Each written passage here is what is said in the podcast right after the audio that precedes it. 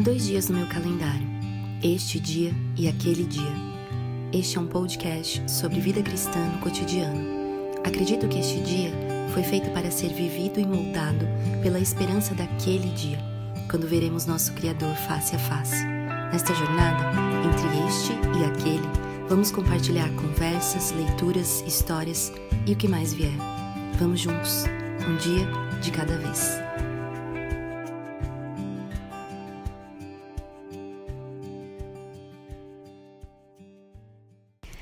Olá, eu sou a Lívia e este episódio que você está prestes a ouvir teve um formato um pouco diferente.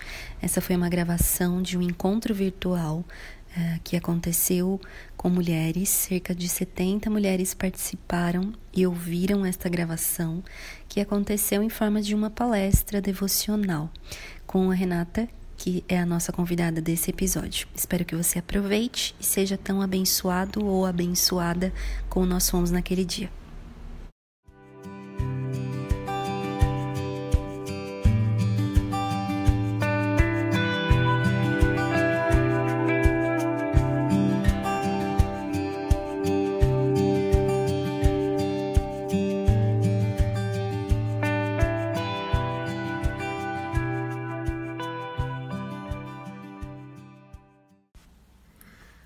Olá, esse é mais um episódio do podcast Este Dia, Aquele Dia.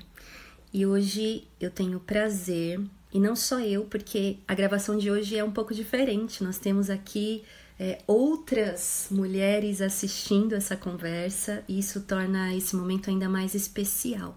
E temos hoje uma convidada é, também igualmente especial, que tem abençoado em particular a minha vida e creio que a vida de muitas outras mulheres. Ela é responsável pelo editorial feminino do Ministério Fiel, da editora Fiel. Ela é uma conselheira bíblica, é licenciada em letras, escreve regularmente em uma coluna no blog Voltemos ao Evangelho que se chama Vida de Ovelha. Ela é membro da Igreja Batista da Graça em São José dos Campos é, cidade do meu coração, como eu já disse agora há pouco, minha cidade natal, muito especial isso, mas sobretudo ela é uma serva de Deus que tem me abençoado grandemente, como eu disse, e com aquilo que ela escreve, com aquilo que ela ensina, e acho que sobretudo com a paixão e a seriedade que ela tem com a palavra de Deus. Isso realmente também tem impactado a minha vida e é por isso que é uma honra, uma alegria e mais ainda por compartilhar isso nessa noite com outras mulheres que nós vamos falar hoje com Renata Gandolfo. Olá, Renata. Seja bem-vinda à nossa conversa. Olá, irmãs, obrigada pelo convite. Eu sou muito grata a Deus de poder servir as irmãs, servir essa igreja querida, que embora eu não conheça pessoalmente, a gente já tem feito tantas conexões, né? Então, graças a Deus pela vida das irmãs, pelas, por essa oportunidade que Deus está nos concedendo, né? Então, obrigada pelo convite. Grata a Deus por estar aqui com vocês. Para nós é uma alegria. Eu sei que eu falo por todas essas mulheres que estão aqui. Renata, obrigada mesmo pela sua disposição. E eu me lembro que é, já li os seus textos, já tinha visto palestras suas, né, nas conferências da Fiel para mulheres. Fica aí também convite. Esse ano nós tivemos vocês fizeram a conferência 100% online, não é? Foi muito interessante esse, esse formato, né? Mas você já vem palestrando nessas conferências há alguns anos e espero, faço votos aqui que a Fiel ano que vem libere a palestra que você fez esse ano, que foi muito abençoadora. E se inscrevam para a palestra do ano que vem já, né? Exatamente. Se Deus quiser, ao vivo.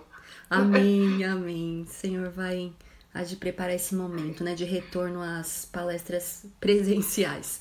Mas foi muito especial te ouvir. Pois é. Recentemente é. nós tivemos uma reunião também aqui de senhoras da nossa igreja e algo que, que me motivou, além de, de você me abençoar particularmente, né, com com o seu ensino, com aquilo que você escreve.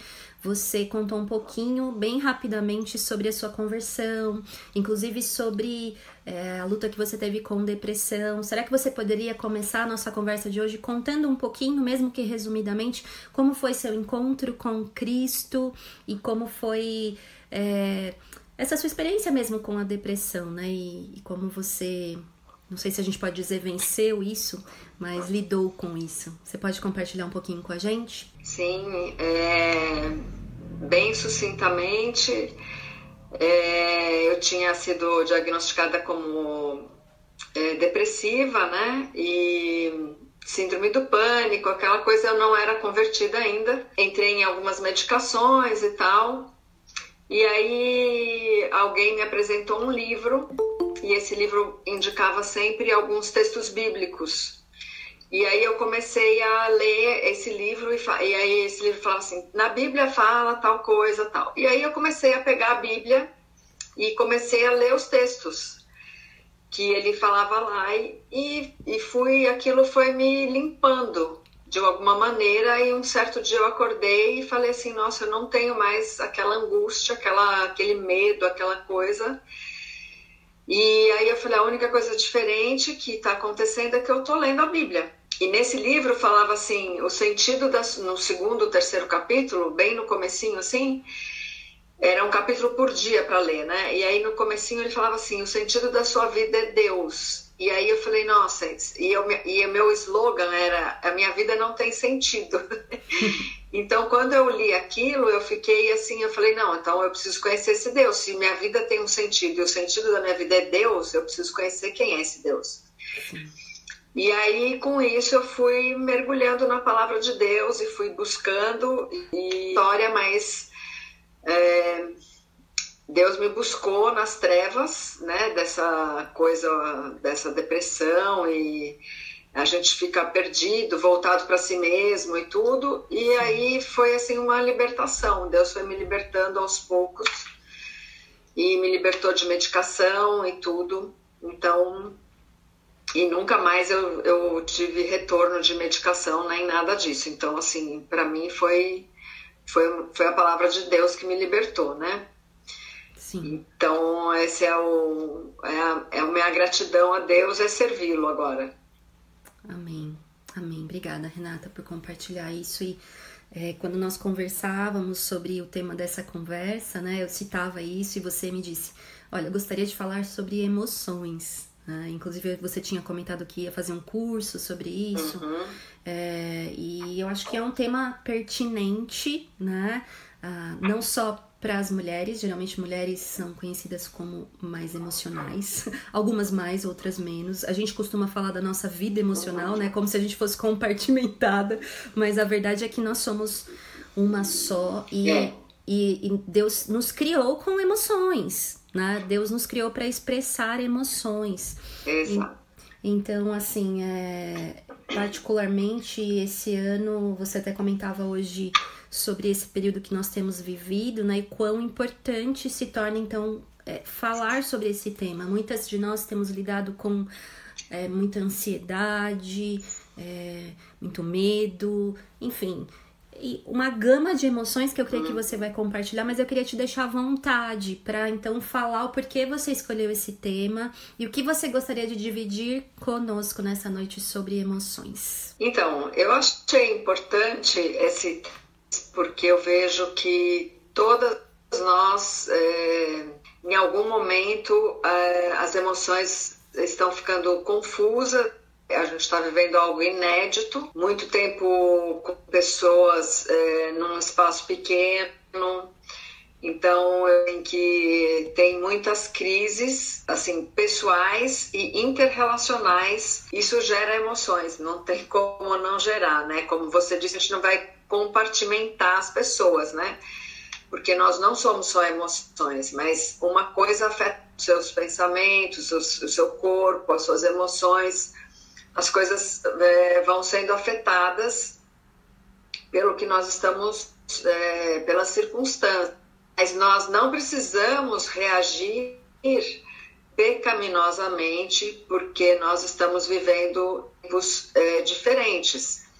Então, eu creio assim que esse tempo chamado é, agora para mais a Deus, né? Prestarmos mais atenção a Ele, no que Ele tentarmos viver mais a palavra de Deus, sairmos desse nosso comodismo, dessa vida mais solta que a gente leva, né? Porque a gente acaba às vezes, é, muitas vezes buscando a Deus apenas no dia do culto, às vezes nem isso, né?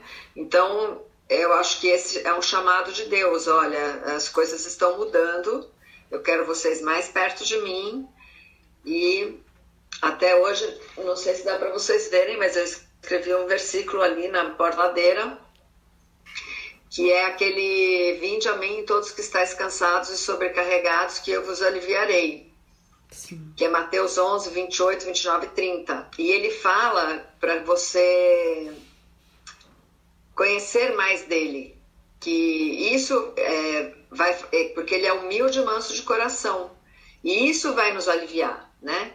Então, é, todas as vezes que vier na sua cabeça, ai, tô cansada disso, Quero que você lembre desse versículo. Já vamos começar por aí, né? Sim. E eu pus aí justamente por isso, porque muitas vezes tem saído da minha boca isso, Senhor, eu tô cansada dessa situação ou daquela coisa ou daquela pessoa. Então eu pus ali para eu me lembrar que quando eu estiver cansada, é, eu tenho que buscar o Senhor. Sim. E é isso. Acho que eu quero que mesmo que a gente viva tempos difíceis, a nossa reação não precisa desagradar a Deus, né? As nossas ações, pensamentos, sentimentos, afetos não precisa desagradar a Deus. Uhum. Então, Lívia, eu posso começar aqui minha palestra? Sim, sim, pode Esse começar. Esse tempinho devocional? Pode, pode começar, fica à vontade. Então, irmãs, eu queria começar é, definindo o que, que é emoção para a gente é, ter essa certeza de que a gente está falando da mesma coisa. Então, assim, eu busquei no dicionário a emoção. Ele fala assim que emoção é uma reação moral, psíquica ou física, geralmente causada por uma confusão de sentimentos que diante de algum fato, situação, notícia, faz que o corpo se comporte tendo em conta essa reação, expressa alterações respiratórias, circulatórias, comoção. Então, ele fala que é geralmente causado por sentimentos. Então, aí eu vou definir agora o que é sentimento. Sentimento é uma ação de sentir, de perceber atrativos, de ser sensível. É a capacidade de se deixar impressionar, de se comover, é ter uma emoção. Então você vê que emoção e sentimento, elas estão intrinsecamente ligadas, né? Então assim, nós fomos criadas por Deus para expressarmos emoções, né? Pra, mas uh, na verdade, originalmente nós fomos criados para expressar a imagem de Deus, né? Então nós fomos criados para as emoções puras, não para essas emoções é, é, após queda, né? Então, isso foi corrompido. Então, com a queda, as nossas emoções foram contaminadas pelo mal e foram deturpadas pelo pecado. Então, isso não era o plano original de Deus, assim, a gente, é, essa, essa emoção deturpada, contaminada pelo mal. Mas a nossa esperança é que com a atuação do Espírito Santo, nós podemos ter o domínio próprio e podemos viver de forma que agrade a Deus. Então, as nossas emoções, embora elas estejam, a gente vai estar sempre sob a ação do pecado, até a volta de Jesus ou até a gente ressuscitar, morrer e ressuscitar, enfim, a gente até a gente ter a vida transformada em Jesus Cristo, a gente vai estar sob a ação do pecado. Mas nós podemos e devemos é, crer que nós podemos obedecer a palavra de Deus e vencer as tentações e não precisamos pecar com as nossas emoções. Nós podemos expressar as nossas emoções de forma a agradar a Deus. Então, assim, quando nós acreditamos que as nossas emoções é, podem nos dominar, nós estamos acreditando uma mentira então, as emoções vão nos deixar cativas se nós acreditarmos que elas nos dominam. Quando nós acreditamos é, em alguma coisa, nós achamos que isso é uma verdade. Então, muitas vezes a gente pensa assim. Vamos ver se você já pensou assim alguma vez. Não me sinto amada. Será que você já pensou isso? Ah, eu não me sinto amada. Mas olha só o que a palavra de Deus diz em João 16, 27, diz assim: Porque o próprio Pai vos ama, visto que me tendes amado e tendes crido que eu vim da parte de Deus. Isso é uma palavra que Jesus falou. Então, o próprio Pai nos ama. Se o Pai nos ama, isso deveria nos suprir né? Se nós somos filhas de Deus e se o Pai nos ama, nós teremos que estar supridas por esse amor. Então, assim, eu não me sinto amada. É, não quer dizer que Deus te ama, isso não quer dizer que Deus não te ama. Deus te ama, mesmo que você não sinta isso. É, sinto que Deus me abandonou. Então, será que o que você está sentindo é verdade? Né? Será que o que você está sentindo é, pode ser comprovado? Deus me abandonou? Deus te abandonou? Ele diz assim, em Hebreus 13, 5, fala assim: eu vou falar só a parte 2, porque ele tem dito, a parte B, desculpa, de maneira alguma te deixarei, jamais te abandonarei. Agora, ah, mas nós podemos confiar nessa palavra? Bem, se nós não podemos confiar na palavra de Deus, então a gente nem devia estar aqui. Porque a nossa base aqui vai ser sempre a palavra de Deus, que nós temos como regra de fé, como verdade absoluta, e nós cremos num Deus que não muda. Nosso Deus é imutável, e ele é santo, e ele não mente, ele é verdadeiro. Então nós cremos que tudo que ele fala, que está na palavra dele, é verdade. Então, se ele diz pra gente que de maneira alguma te deixarei, nunca jamais te abandonarei é verdade. Então você crê, tem que crer e tem que é, confiar que essa é a verdade de Deus. E tem uma coisa interessante na palavra de Deus. Muitas vezes a gente lê e a gente fala, ai Senhor, mas eu não consigo ter muita fé nisso que eu tô lendo aqui, né? Mas tem um certo momento da sua vida que Deus prova a palavra dele para você.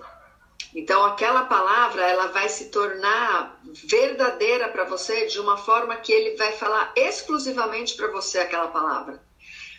Então quando eu ponho assim um versículo assim para eu lembrar, ele geralmente é porque ele já falou comigo naquela palavra. Então assim, é, às vezes você está com uma dúvida. Hoje mesmo aconteceu. Uma irmã me mandou uma mensagem às 6 horas da manhã.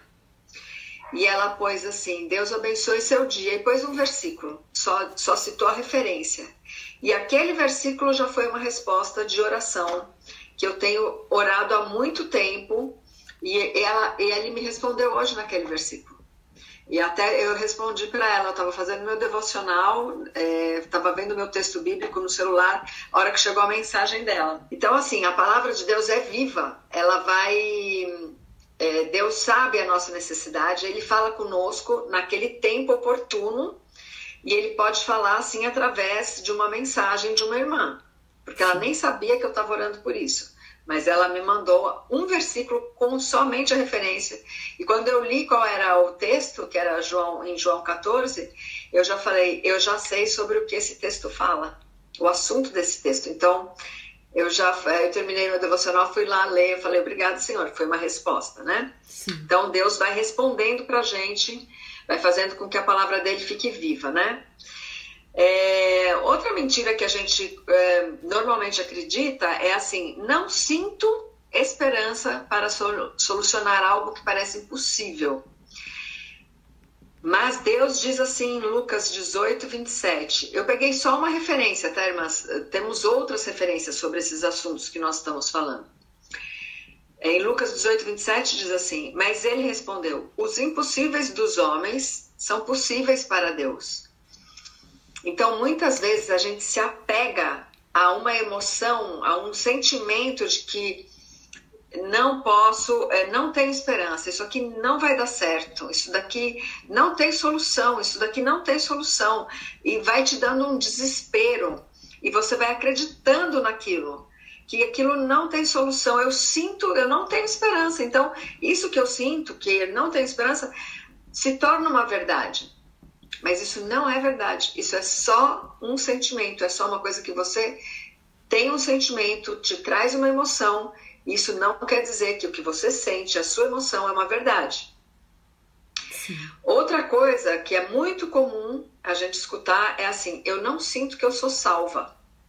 Uhum. Você não precisa sentir que você é salva. Você precisa crer que você é salva. Porque talvez você nunca sinta que você é salva. A fé é uma coisa racional, não é uma coisa emocional, como muitas vezes as pessoas que estão fora acham assim: ah, você se apegou a Deus porque você é fraca, então você precisa se apegar a alguma coisa, a alguém mais forte do que você, é uma muleta. Eu já ouvi muitas vezes isso. Uhum. Mas a fé é racional, então você não precisa sentir que você é salva. E veja só, em Romanos 10, 9 fala assim: Se com a tua boca confessares Jesus como Senhor e em teu coração creres que Deus o ressuscitou dentre os mortos, será salvo. Isso é só uma referência que eu peguei. Nós temos outras referências sobre salvação. Então você não precisa sentir, você precisa crer. Outra coisa que a gente fala muita, olha, isso é uma coisa muito comum. Não sinto que eu sou perdoada. Às vezes você não sente que você é perdoada por alguém que, que você magoou, que você ofendeu, alguém que você pecou contra essa pessoa e a pessoa fala para você, não, eu já te perdoei, mas você fala, nossa, mas eu não sinto que eu sou, que eu tô perdoada. E você não precisa sentir. Se a pessoa tá te declarando que ela te perdoou, ela muito provavelmente ela, ela não tá te enganando, ela tá falando a verdade para você, porque é, nós queremos assim, ah, para a pessoa me perdoar, ela tem que me abraçar, me beijar, manifestar algum gesto de carinho. Isso é um afeto, não é perdão. Perdão é uma decisão que a gente toma. Eu te perdoei, é um mandamento, perdão, perdoar aquele que me ofendeu, então eu te perdoei. Então, assim, você não precisa sentir que a pessoa te perdoou. Você precisa, se ela declarou que ela te perdoou, você precisa crer. Mas muito mais do que isso, nós precisamos acreditar que quando nós colocamos a nossa fé em Cristo Jesus, nós somos perdoados, nossos pecados foram perdoados. E quando nós pecamos, nós podemos crer que quando confessamos os nossos pecados, nós seremos perdoadas. E porque está escrito na palavra de Deus, 1 João 1,9 diz assim: Se confessarmos os nossos pecados, Ele é fiel e justo para nos perdoar os pecados e nos purificar de toda injustiça. Então, veja, nós não precisamos sentir, ai, Deus, será que Deus me perdoou? Ele vai me mandar uma uh, unção dobrada hoje porque ele me perdoou? Não, ele disse que se você confessar, se confessar, você vai ser perdoada. Então, creia, confesse e creia, experimente. Experimente quando você pecar, confessar. E experimente você sentir o alívio que é você confessar o seu pecado e saber que você foi perdoado. Você tem que. Muitas vezes nas cartas de Paulo, vocês podem reparar que ele escreve que vocês precisam saber. Então, nós precisamos saber que quando nós confessamos o nosso pecado, nós somos perdoados. E nós não precisamos é, acreditar nas nossas emoções. As nossas emoções não significam, porque nós sentimos, ela é verdadeira é, isso não é verdade. Assim, ah, eu, eu sinto é, que eu não sou amada. Então, porque você sente que você não é amada, isso é verdade? Não, você não precisa acreditar que as suas emoções são verdadeiras. Então, os nossos sentimentos não são manifestações da verdade. Muitas vezes são manifestações de um engano nosso, né? Às vezes a gente sente medo, por exemplo, de algumas coisas que a gente não precisaria sentir medo, uhum. né? Sim. Mas então é, não são manifestação da verdade de alguma coisa que vai acontecer que está te ameaçando realmente. Quando suas emoções estão conectadas às circunstâncias, ao invés delas estarem conectadas com a verdade da palavra de Deus, elas tendem a fazer com que hum, elas ficam oscilando. Então, ah, eu estou acreditando numa circunstância agora é, e amanhã eu vou acreditar em outra coisa porque a circunstância mudou. Então você vai estar sempre oscilando com as circunstâncias. Então a gente não pode ficar com os nossos, com os nossos sentimentos crendo voltados para as circunstâncias, porque você vai estar sempre oscilando. Ah, hoje eu estou feliz porque eu recebi um aumento de salário. Ai, é, então, ah, eu sou uma pessoa feliz. Eu sou uma pessoa alegre. Amanhã eu, tô, eu, vou, eu vou ser demitida, então eu tô feliz pro resto da minha vida. Então, assim, a gente vai oscilar com o que Deus vai dando para a gente viver. Não, não podemos ser assim. Então, o que, que a gente faz quando os, os nossos é, sentimentos ficam oscilantes? Será que você tem vivido isso agora, nesses tempos que nós estamos fechadas dentro de casa? É, muitas pessoas estão com os maridos, é, a mulher trabalhando, o marido trabalhando dentro de casa, as crianças estudando. Então, muitas mulheres estão tendo que administrar o tempo delas com os filhos, o marido, os cuidados da casa, os cuidados com a alimentação, mais os cuidados com ela mesma. Então, tudo isso é, tem alterado as nossas emoções, os nossos afetos, os nossos sentimentos, né? E, e o que, que eu faço com tudo isso? Com, com, essas, com tantas modificações que estão tendo na minha vida nesse momento, né? O que, que você acha que você deveria fazer? Você vai buscar uma amiga? Você vai buscar o seu pastor todas as vezes que seus sentimentos estiverem flutuando? O, qual recurso que Deus deixou para nós? Nós vamos buscar a verdade. Nós vamos limpar a nossa mente, nós vamos renovar a nossa mente. Não é isso que Deus fala? Para que nós renovemos a nossa mente? Uhum. Então, nós vamos buscar renovar a nossa mente, nós vamos lembrar o quê? Que Deus é bom, que Deus nos ama, que em Cristo eu sou perdoada, a fé em Cristo me salva, Deus está sempre comigo, Deus não vai me abandonar, eu não preciso temer. E como que a gente faz isso? É, isso está na sua cabeça? Você tem lido a, sua, a palavra de Deus com frequência? Você tem feito um devocional? Você tem dedicado seu tempo para isso? Porque é dessa maneira que a gente vai renovar a mente. Não tem como você renovar a mente com a verdade se você não vai para a verdade. Então eu volto sempre para aquelas coisas que eu já tenho falado sempre que eu falo. Nós temos que ter uma vida devocional, uma vida de devoção, uma vida de devotas de Deus, né? Então, se as nossas emoções são guiadas pelos nossos pensamentos, porque quando você pensa alguma coisa, ah, aquilo lá está me ameaçando. Então, vamos supor, ah, essa, esse momento eu estou sendo ameaçada por uma provável demissão do meu trabalho. Você vai ficar com aquele pensamento na sua cabeça, aquele pensamento vai te provocar uma emoção, e aí você vai entrar em outro pensamento e assim por diante, outra emoção, e vai ficar oscilando. Mas então, o que, que nós vamos fazer? Nós vamos renovar a nossa mente. E aonde a gente renova a mente? Aonde a gente descansa a nossa mente? Na palavra de Deus. A gente vai buscar a palavra de Deus, que é verdadeira, que não muda. Então, nossos pensamentos não vão oscilar quando você estiver nas escrituras. E aí, o que, que é, eu sempre recomendo? Memoriza um versículo. Porque quando você não estiver perto da sua Bíblia, você vai poder, é, o Espírito Santo vai trazer aquele versículo na sua cabeça, você vai poder meditar nele. Por exemplo, hoje, quando eu falei assim, Senhor, estou cansada dessa situação, imediatamente me veio aquele versículo. Vinde a mim, todos que estáis cansados e sobrecarregados, que eu vos aliviarei. Aprendei de mim, que sou manso e humilde. Então, veja, já veio na minha cabeça e eu falei, vou deixar esse versículo para eu ver ele toda hora.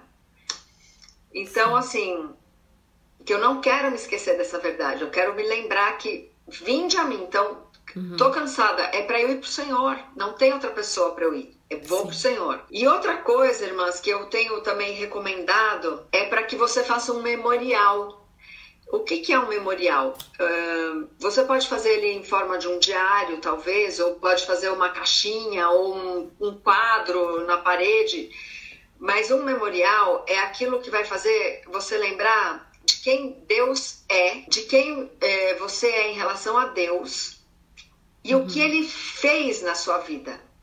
Então, por exemplo, eu estou vivendo uma situação aqui que eu estava é, me angustiando. Uhum. E aí eu pensei, mas eu não posso ficar angustiada com isso, porque eu já tive numa situação muito pior do que essa, e Deus fez maravilhas na minha vida, Sim. numa situação muito difícil. Sim. Então eu vou contar para vocês. Eu estava no escritório, né? e começou a chegar o WhatsApp do grupo de vizinhos aqui, dizendo que tinha umas pessoas estranhas na rua, que estava perigoso o bairro e tal. E isso ficou uma semana acontecendo assim. E eu longe, eu não posso fazer nada. Minha casa fica aqui o dia inteiro, eu moro numa casa, né? Uhum. E eu tava muito aflita. Aí eu sei que eu che... teve um dia que eu cheguei do, do, trabalho aqui em casa e ajoelhei na minha sala e orei. Eu tava muito aflita porque foi um acúmulo, foi uma semana inteira ouvindo aquela coisa porque tem gente rondando a casa porque não sei o que, que nananá. E eu falei, Senhor, eu, eu tô muito preocupada, eu tô sozinha, eu não sei o que fazer e eu dependo de ti. Eu o Senhor me deu essa casa, o Senhor me trouxe aqui, o Senhor sabe o lugar que eu moro, o Senhor é, permitiu que eu viesse para cá, o Senhor permitiu que eu ficasse aqui sozinha. Então, é, eu creio que o Senhor vai cuidar de mim. E eu tô, eu, mas eu fiquei assim, clamando a Deus, eu fiquei um bom tempo orando. Enfim, orei, chorei e tal, fiz o meu drama, meu clamor, enfim, e peguei a Bíblia e eu estava é, com a minha leitura meio atrasada, uns três dias. Assim. E aí eu fui, eu estava nos Salmos e eu falei, vou lá no meu atrasado. E Deus me respondeu de uma forma tão impressionante que ele, ele falou diretamente na minha preocupação. Ele falou assim, é, no Salmo, eu estava até lendo na NVI naquele ano, e aí ele falou assim: Sou eu que reforço as trancas das tuas portas, e sou eu que vigio as, front as fronteiras da tua habitação. Acho que é o Salmo 147 falou direto, foi reto no meu coração, foi uma flecha no meu coração. Porque quando ele falou assim, sou eu que reforço as trancas das tuas portas. Acabou. Uhum. Sim. Então, assim, daquele dia em diante, eu, eu sosseguei com esse negócio de ter medo de ser a casa invadida, de ser assaltada, de ser roubada, de ser usurpada, de aquilo tirou, tirou, assim, foi na, na hora, foi instantâneo que Deus tirou aquele medo que eu tava no meu coração. Sim. Então, assim, se quando a gente é, é uma experiência que eu tenho tido frequentemente com Deus, é uma bênção de Deus isso. Então todas as vezes que eu e aí eu, esses dias eu estava lendo que que Deus ele ele habita com a, com o aflito e o contrito de coração. E eu estava pensando, eu falei, será que Deus não nos deixa aflitos e contritos para que a gente clame justamente a Ele, para Ele vir ficar com a gente? Então veja bem, é, ele responde para a gente de uma maneira que ele fala com você, porque eu, ele falou exatamente a linguagem que eu estava falando. Falei, Senhor, a minha casa, eu preciso é, de segurança, eu moro aqui e tal. E ele falou, sou eu que reforço as trancas da tua porta, aquieta-te, fique em paz, né? Eu tô cuidando de você, né? Então, assim, é, é isso que nós temos que fazer. Então, Muitas vezes, quando eu começo a ficar aflita, quando começa esse burburinho de, ai, tem gente estranha aqui, não sei o que, né? eu, eu me aquieto, eu falo, Senhor, o Senhor falou para mim que o Senhor tranca, eu, amém, eu vou crer nisso. O Senhor tranca, o Senhor reforça as trancas e o Senhor vigia as minhas fronteiras, amém. Uhum. Se o Senhor faz isso, que mais eu vou precisar fazer?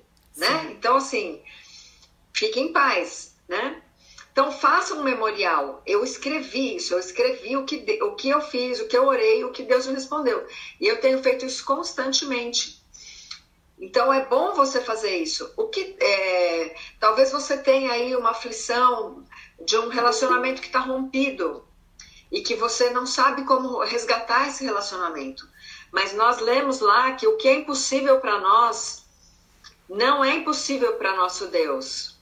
Uhum. Lucas 18, 27. Mas ele respondeu: Os impossíveis dos homens são possíveis para Deus. Então, talvez essa seja a palavra que você tenha que acreditar hoje, e não nos seus sentimentos. Ah, isso é impossível, porque aquela pessoa está muito magoada, eu estou muito magoado com aquela pessoa, nunca mais a gente vai. Então, volta para a palavra, faz um memorial do que Deus já fez na sua vida. Sim.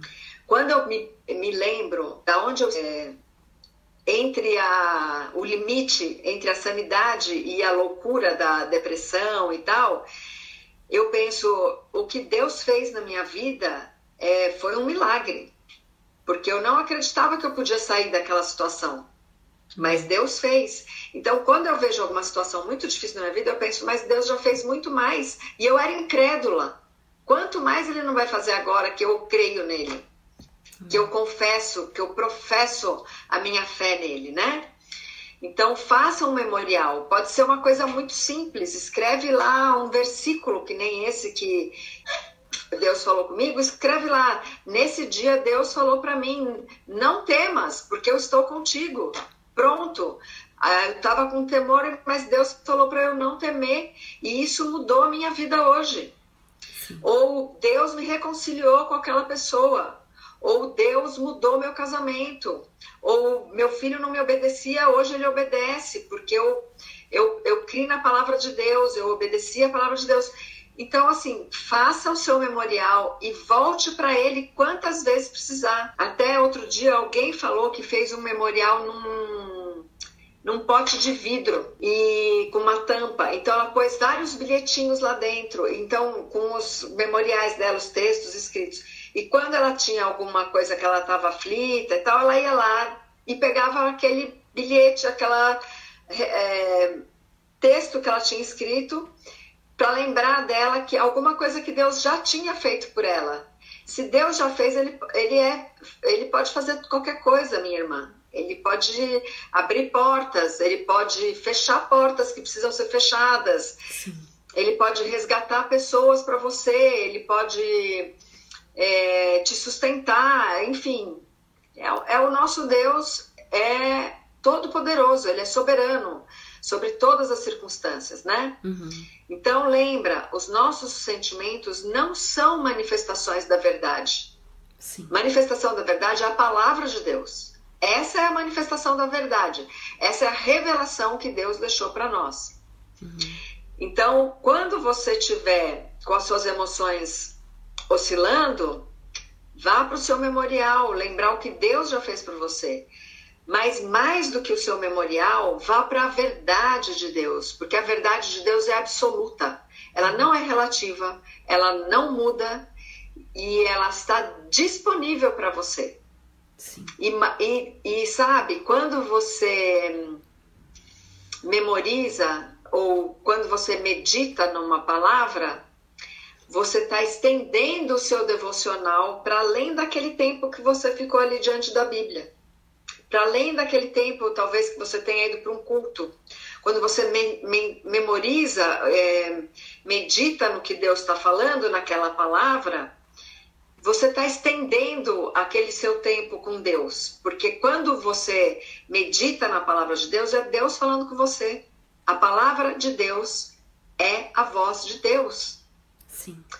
E, e você tem, a irmã, é, a voz de Deus é a melhor voz que você pode ouvir. Uhum. E Deus fala sempre: ouve Israel, ouve Israel. É para nós também isso. Ouçam, ouçam a palavra de Deus, leiam a palavra de Deus. É, quer ouvir a palavra de Deus? Lê a palavra de Deus em voz alta. Às vezes eu não consigo orar, eu leio o salmo em voz alta. O salmo já é uma oração. São as orações que Deus preparou para nós. Então, leia em voz alta.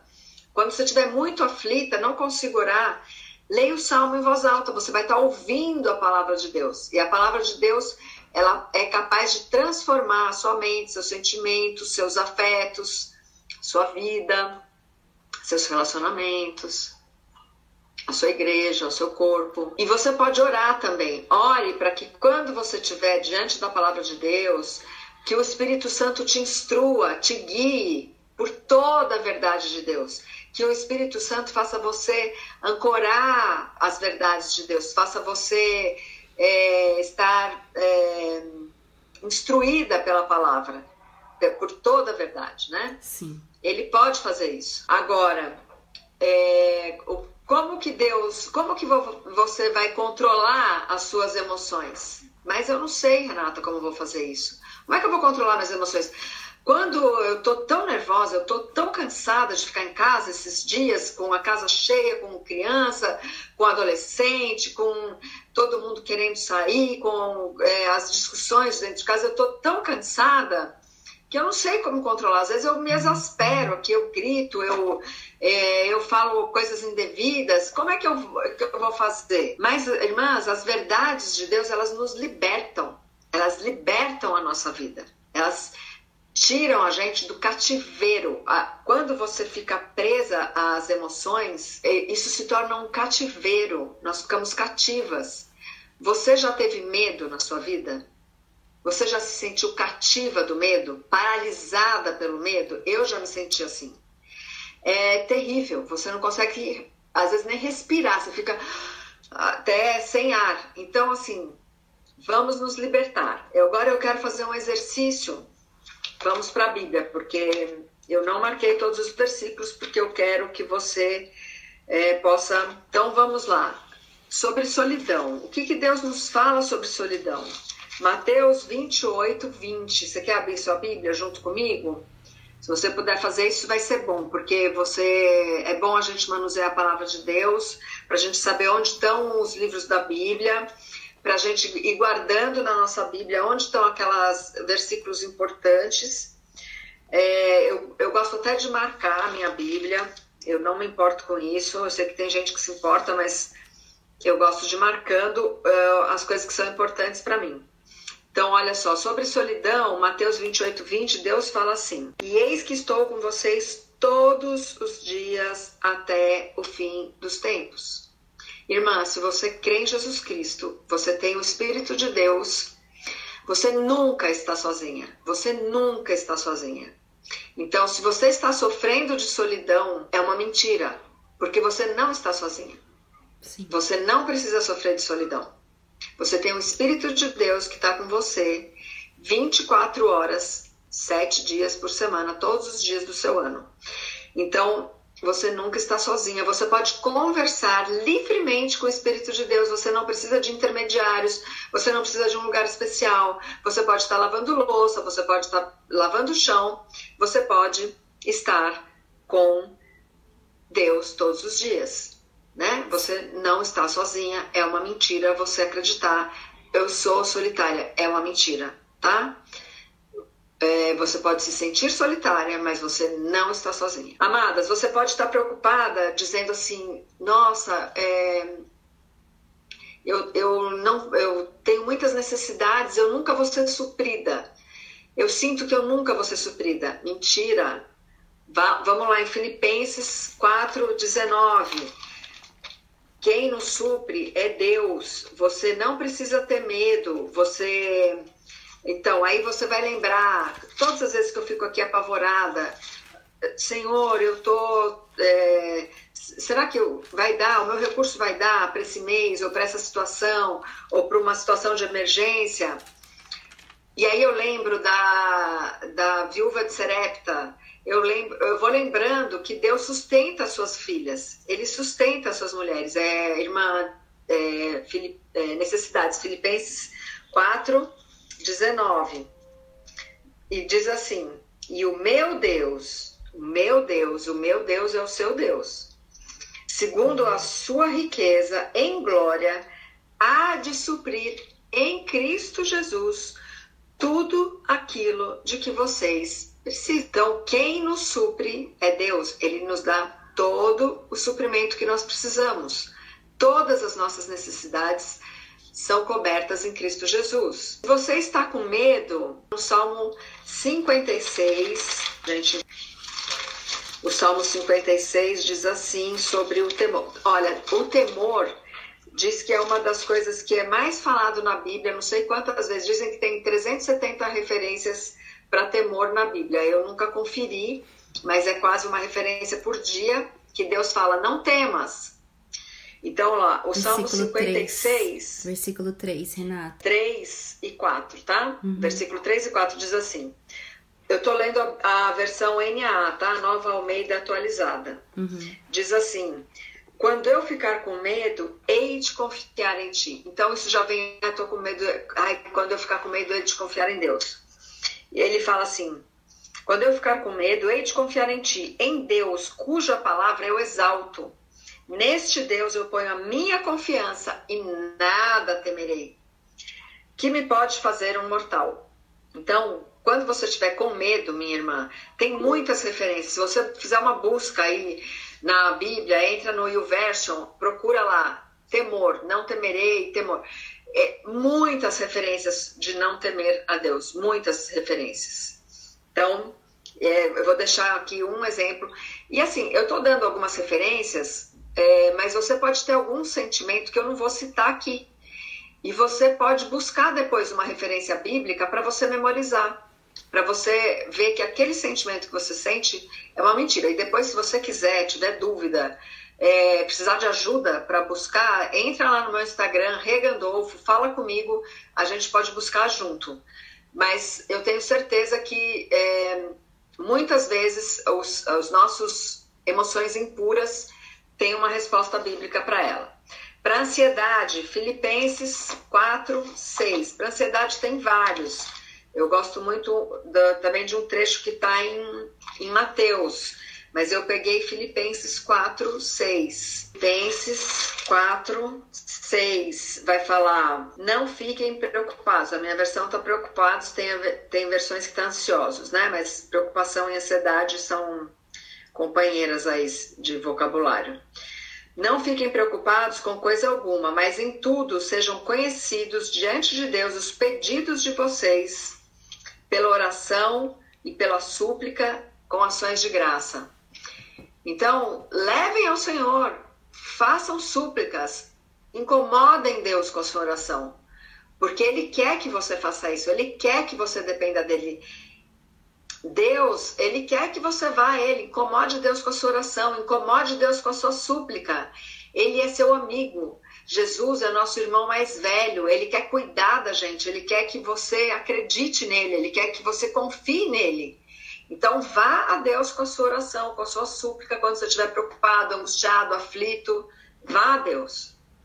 Outra coisa que Deus também fala sobre a nossa insatisfação. Vamos para 1 Tessalonicenses 5,18. Quando a gente está muito insatisfeito, isso quer dizer o quê? Né? Geralmente quer dizer que a gente está com uma falta de gratidão, né? Então, 1 Tessalonicenses 5,18 diz assim: cadê meu 18 aqui, meu Deus? Em tudo deem graças, porque essa é a vontade de Deus para vocês em Cristo Jesus. Então, assim, é, a insatisfação, ela geralmente é um estado do nosso coração de falta de gratidão. Então, a gratidão, ela vai neutralizar a sua insatisfação. Então, seja grato. Talvez você esteja insatisfeito com o seu trabalho, mas você pode ser grato por seu trabalho por N motivos, né? É, você está insatisfeito porque talvez você ganhe é, o que você acha que você devia ganhar mais, é, ou talvez que as pessoas não estejam reconhecendo o seu trabalho, mas seja grato porque você está trabalhando e talvez muitas pessoas desejariam ter um trabalho hoje não tem. Ou seja grato porque mesmo ganhando pouco você tem um recurso, ou seja grato porque você tem condições de trabalhar, você está sadia, né? Porque muitas pessoas hoje não têm condições de trabalhar. Então, assim, de alguma maneira, seja grato a Deus. E se você não souber nenhum motivo de agradecer aquele, aquela sua insatisfação, simplesmente fala: Senhor, me ajuda a enxergar como que eu posso ser grata ao Senhor nisso que eu estou tão insatisfeita. Ele vai te mostrar. Talvez o que esteja controlando suas emoções seja o ódio, e eu marquei aqui Mateus 5, 44. É um versículo desconhecido para mim. Mateus 5, 44 diz assim: Eu, porém, lhes digo: amem os seus inimigos e orem pelos que perseguem vocês. Então, às vezes você está sendo perseguida injustamente, talvez. Talvez estejam falando mal de você, talvez. Então, assim, Deus está falando aqui para que a gente amar aqueles, é, orar, amar e orar. Amem os seus inimigos, orem pelos que perseguem vocês. Não estou dizendo que isso é fácil, mas aqui é um verbo que está no imperativo, isso significa que é uma ordem. E então a gente apenas obedece. E amar, irmãs, não é aquele amor romântico, que ah, eu vou amar ai, com aquela emoção. Não. Amar é, é servir ao próximo, amar é, é um sacrifício de serviço, né? Então, é, você pode amar é, sem, você, é, sem seu amor romântico. Então, ame e ore por essa pessoa. Ore, até você pode orar, começa por você.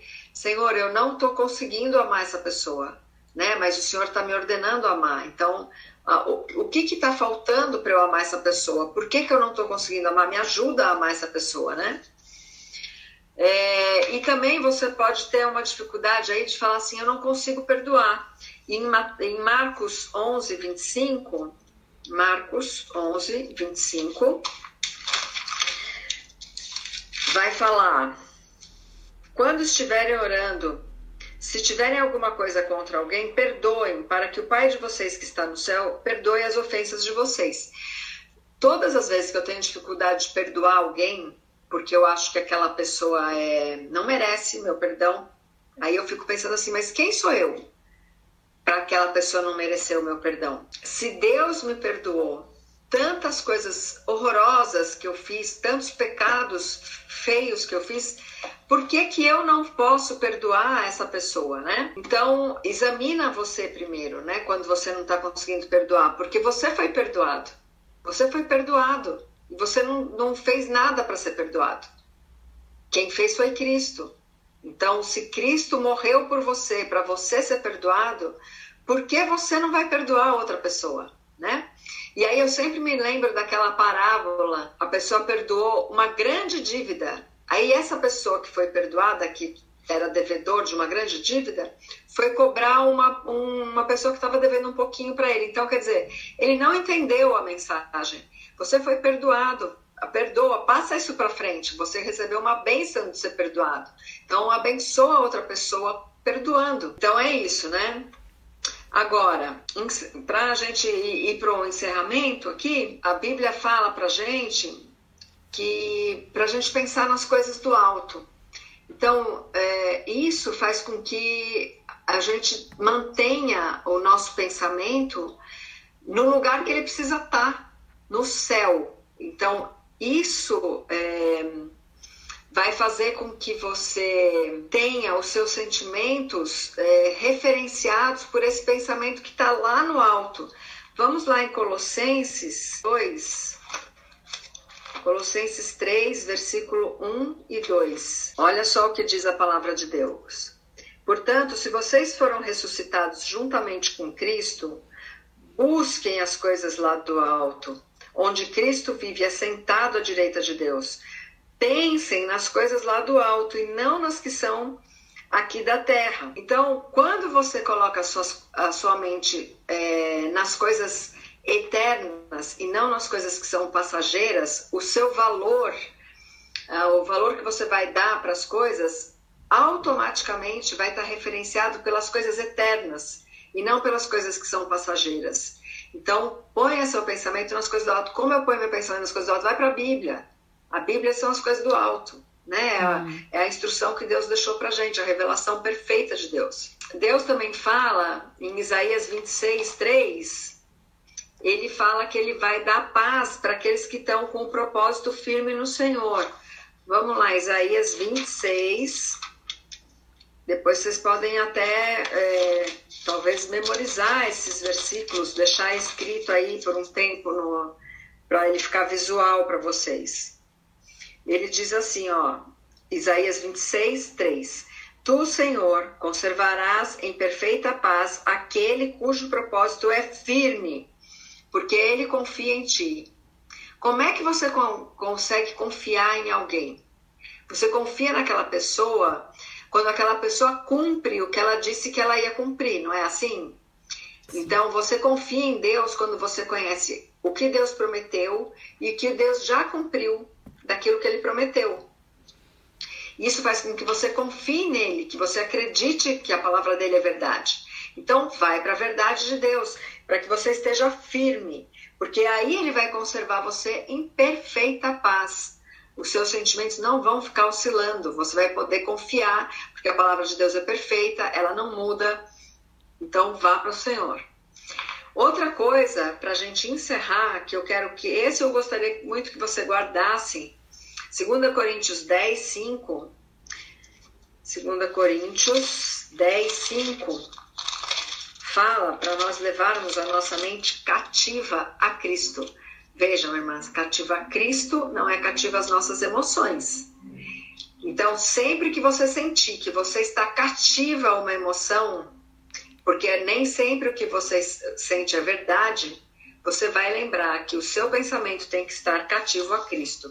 2 Coríntios 10, 5 diz assim: E toda arrogância que se levanta contra o conhecimento de Deus, e levamos cativo todo pensamento à obediência de Cristo. Levamos cativo todo pensamento à obediência de Cristo. Você só pode levar um pensamento à obediência de Cristo. Você só pode obedecer aquilo que você conhece. Se você não conhece a lei de Cristo, a lei de Deus, você não pode obedecer. Então você tem que conhecer a palavra de Deus. Então, leve o seu pensamento cativo a Cristo e não às suas emoções, porque as suas emoções nem sempre são verdade.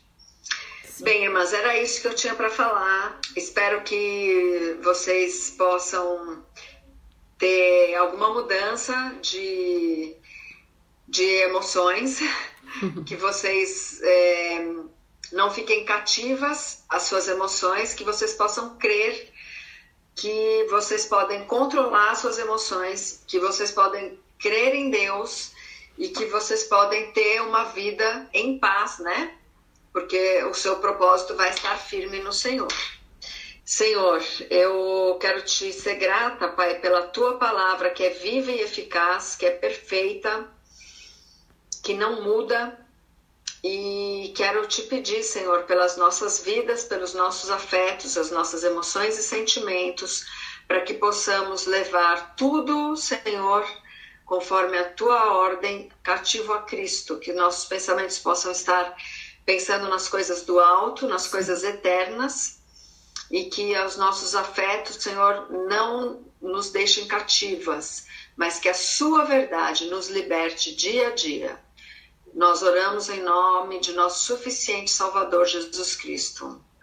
Amém. Nívia, a palavra está com você, querida. Sim, amém, Renata. Amém. É, eu queria destacar algumas coisas que a Renata falou e que parece que é muito simples, mas extremamente enfático, né? É, o que ela repetiu vez após vez, desde o início, é que a palavra de Deus é suficiente, né?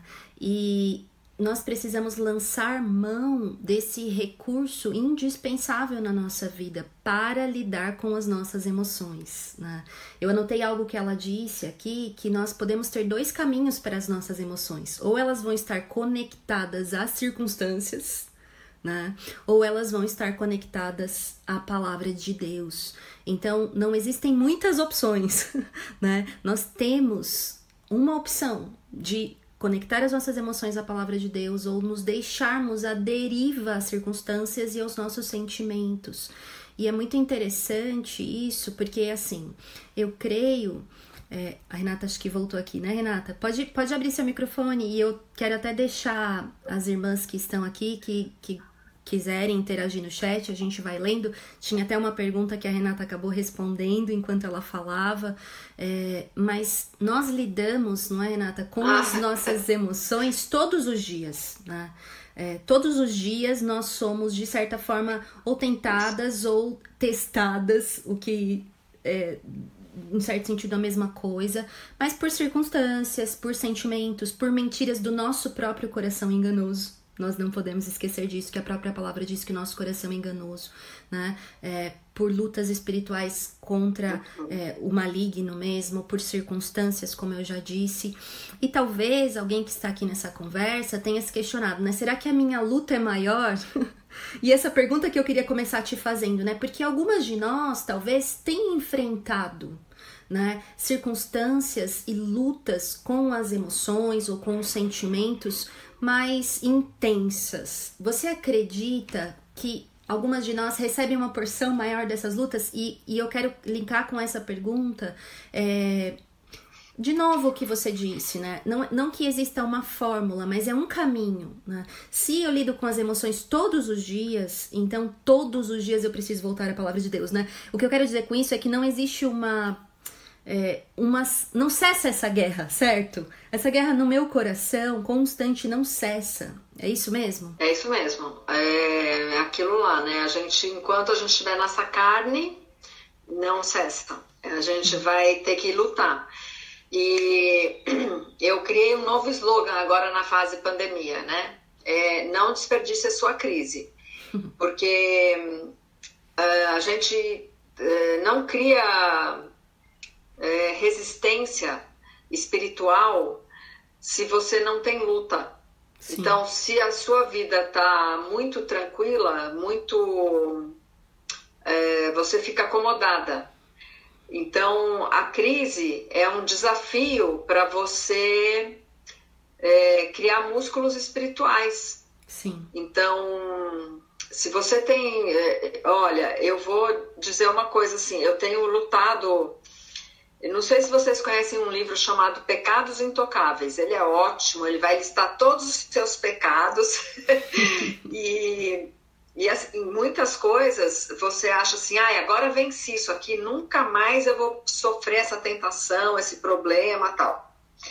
Mas você pode ter surpresas, porque muitas vezes ele volta, sabe? Ele cresce em você.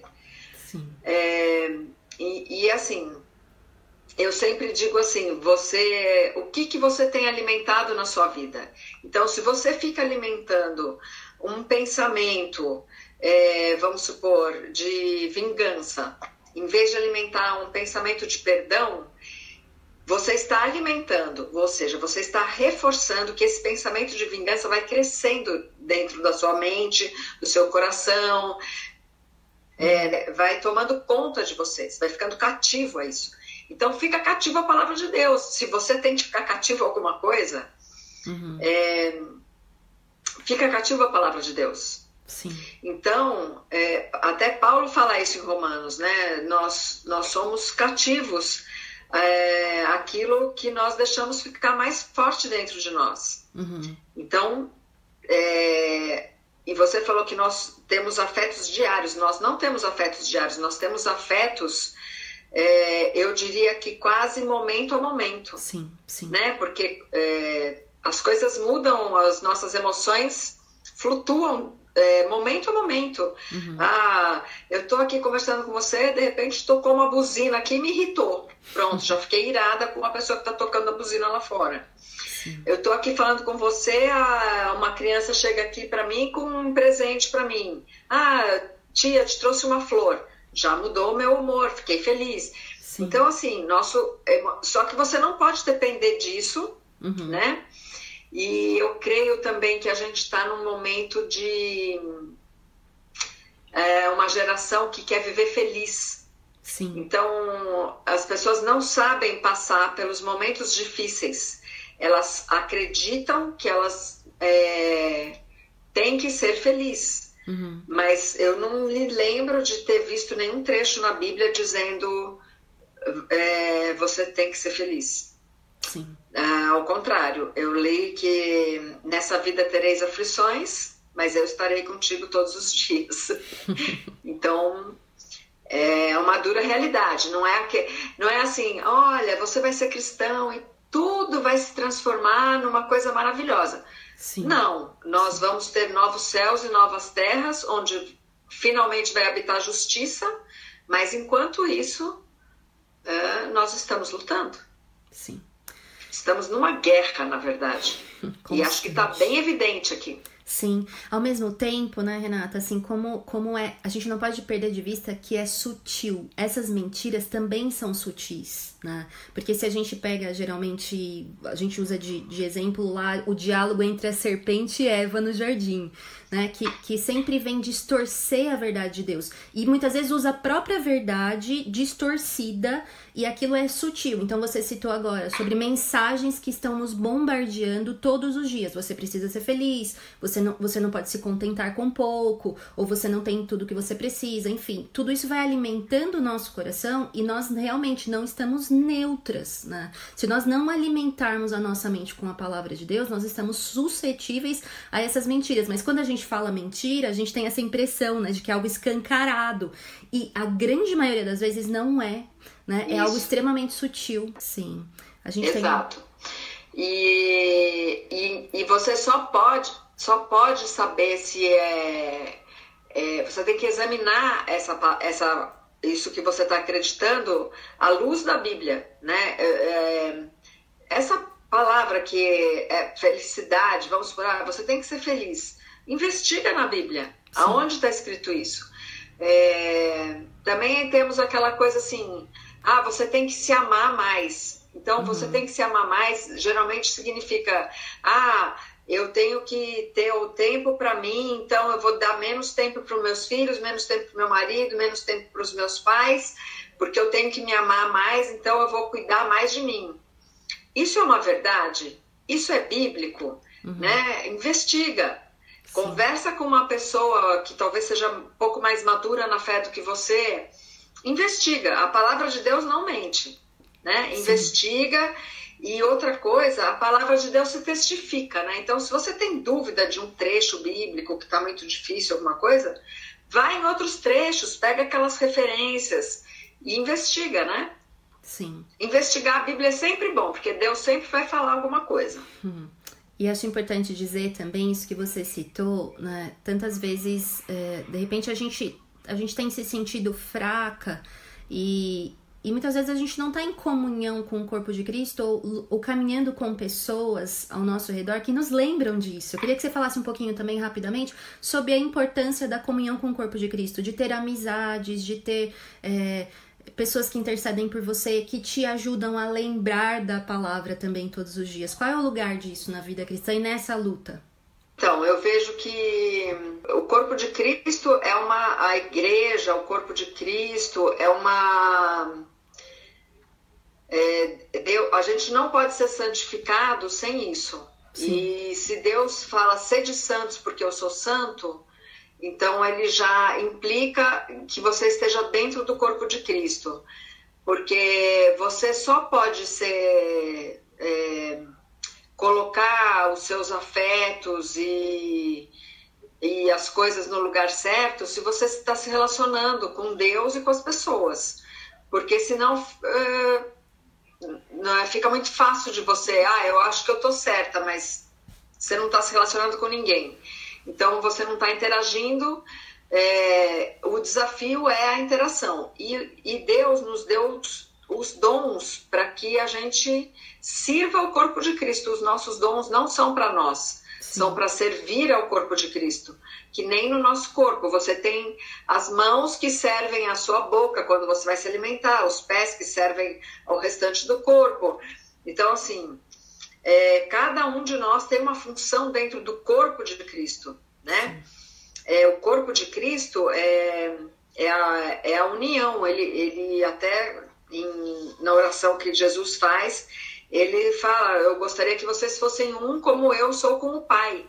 Então, assim, é, é o desejo de Deus que nós estejamos juntos e eu, eu creio que estar no corpo de Cristo forma uma cerca, é, uma, é justamente aquilo que vai nos separar do mundo, porque o corpo me constrange ali, ali dentro do corpo de Cristo, é, as pessoas sabem o que é o correto, eu tenho que andar corretamente, eu tenho que pensar biblicamente, eu tenho que agir com os outros corretamente. Então, é aquele lugar que eu vou estar constrangida a viver corretamente a verdade de Deus, é, a obedecer a palavra de Deus. Porque se eu não obedecer, alguém vai estar ali vendo: olha, irmã, você não está obedecendo. Alguém vai poder me corrigir, me disciplinar. É, então, eu acho importantíssimo e é, até tem essa coisa de vida de ovelha que eu sempre fico falando. Porque se você vê as características das ovelhas, não sei se vocês sabem, mas a ovelha ela não dobra os joelhos. Então, Sim. quando ela cai, ela não consegue se levantar sozinha. Sim. Então, é por isso que o cajado do pastor tem aquele é, o tortinho, porque uhum. ele põe no pescoço da ovelha e ajuda ela a levantar. Sim. E as ovelhas andam juntas, uma encostada na outra, por causa disso, porque daí elas não caem. Sim. Elas ficam uma escorando a outra. Então, assim, é uma alegoria que Jesus usou, né? Uma é, estratégia de Jesus, falar que ele é o pastor das ovelhas. Então, quando ele coloca a gente como ovelhas, ele está dizendo tudo isso. Olha, vocês precisam andar umas com as outras. Sim. Vocês precisam de um pastor. Uhum. Então, é, o corpo de Cristo é importantíssimo. Ótimo. Nós vamos caminhando aqui para o final. Queria mais uma vez expressar não só a minha, mas a nossa gratidão. Várias irmãs escreveram aqui, as que estão participando ao vivo, é, agradecendo, confirmando, uhum. né, é, o quanto foi importante essa palavra de essa, essa devocional, essa mensagem, de nos lembrar e de nos firmar na certeza de que a palavra de Deus é suficiente, né? É, nós não precisamos é, negar as nossas Isso. emoções, os nossos pensamentos, precisamos levá-los cativo à palavra de Deus, né? Precisamos nos dobrar à palavra de Deus. Então, Renata, muito obrigada. É, obrigada pela participação de cada uma, obrigada pela riqueza Eu desse momento. é, que nós possamos, então, tomar, é, tomar este ensinamento tão prático e nos lembrar amanhã, quando nossas emoções uhum. é, ebulirem, entrarem em ebulição, vamos à verdade. Vamos Exatamente. À verdade. Sempre, repetidamente, dia após dia. Muito obrigada. Isso. Deus abençoe cada uma.